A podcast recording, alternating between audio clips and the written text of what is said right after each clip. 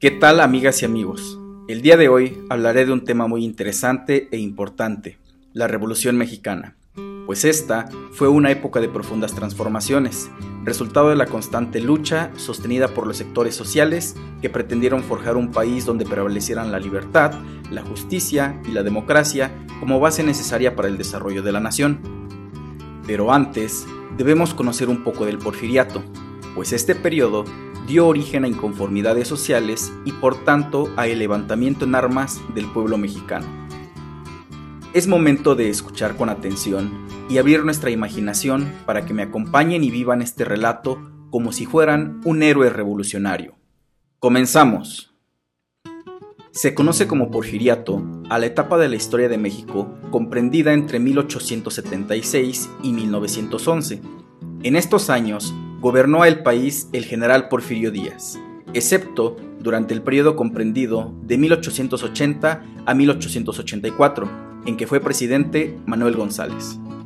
Durante los más de 30 años que permaneció Díaz en la presidencia, el país sufrió profundas transformaciones. Este régimen estuvo lleno de contradicciones, pues el presidente abandonó muchas de sus propuestas iniciales, como la de la no reelección, obteniendo así el apoyo de la Iglesia y los terratenientes, causas iniciales por las cuales se dio la Revolución Mexicana.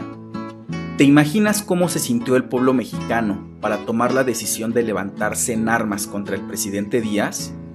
Ahora te cuento que la Revolución Mexicana, iniciada por Francisco Ignacio Madero en busca de un cambio político, es una de las etapas más importantes de la historia de México y marca el panorama general de la vida del país en el transcurso del siglo XX pues hablar de la Revolución Mexicana no es referirse a la lucha armada que dio fin al mandato de Porfirio Díaz, sino que comprende además la creación de una Carta Magna capaz de responder a las demandas políticas y sociales de los diversos grupos que atendieron el llamado del Plan de San Luis. El estallido de la revolución, aquel 20 de noviembre de 1910, introdujo al país en una violencia que duró casi 10 años. En resumen, la lucha armada que diera comienzo aquel mes de noviembre de 1910, cuando diferentes grupos sociales atendieron al llamado del Plan de San Luis Potosí, fue provocada principalmente por las siguientes causas. La prolongada permanencia de Porfirio Díaz en el poder presidencial. La persecución y represión. La influencia de las ideas europeas a favor de la democracia y de los derechos de los trabajadores el abuso de poder y la corrupción de los caciques y amigos de Porfirio Díaz, discriminación a los obreros mexicanos, descontento de los campesinos indígenas que habían sido despojados de sus tierras, las condiciones esclavizantes de trabajo en haciendas, minas y fábricas. ¿Ustedes también se sintieron inconformes con estas causas?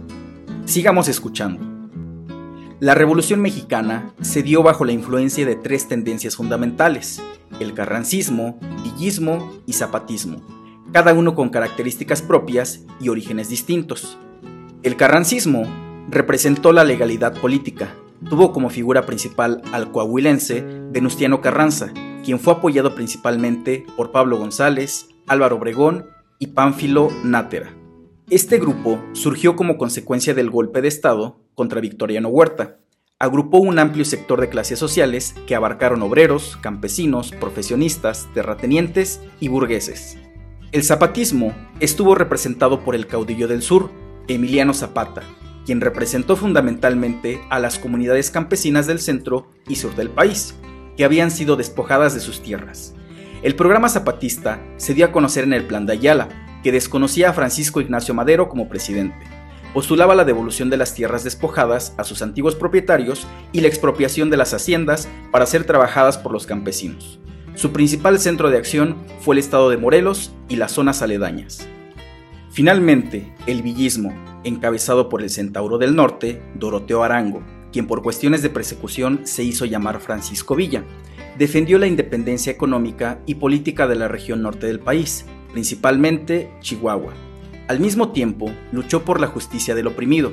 Sus acciones se orientaron a mejorar las condiciones de vida de los pobres, confiscando los bienes de los ricos terratenientes para asegurar las pensiones a los huérfanos y las viudas, abaratando los productos básicos y organizando equitativamente su distribución, implantando la pena de muerte y apertura de escuelas bajo la tutela de maestros jaliscienses. Se integraron al villismo no solo campesinos, sino un número importante de desempleados, vaqueros y trabajadores fronterizos que le daban un perfil muy distinto a su movimiento. Ahora que escuchaste brevemente el origen, desarrollo y movimientos que se dieron durante la Revolución Mexicana, ¿qué opinas? ¿Te hubiera gustado pertenecer a algún movimiento? Reflexiona y platica en familia este tema tan interesante. Por hoy me despido, con el gusto de que este capítulo te sirva para tus actividades escolares y sobre todo para conocer tu historia. Cuídate y nos escuchamos en la próxima.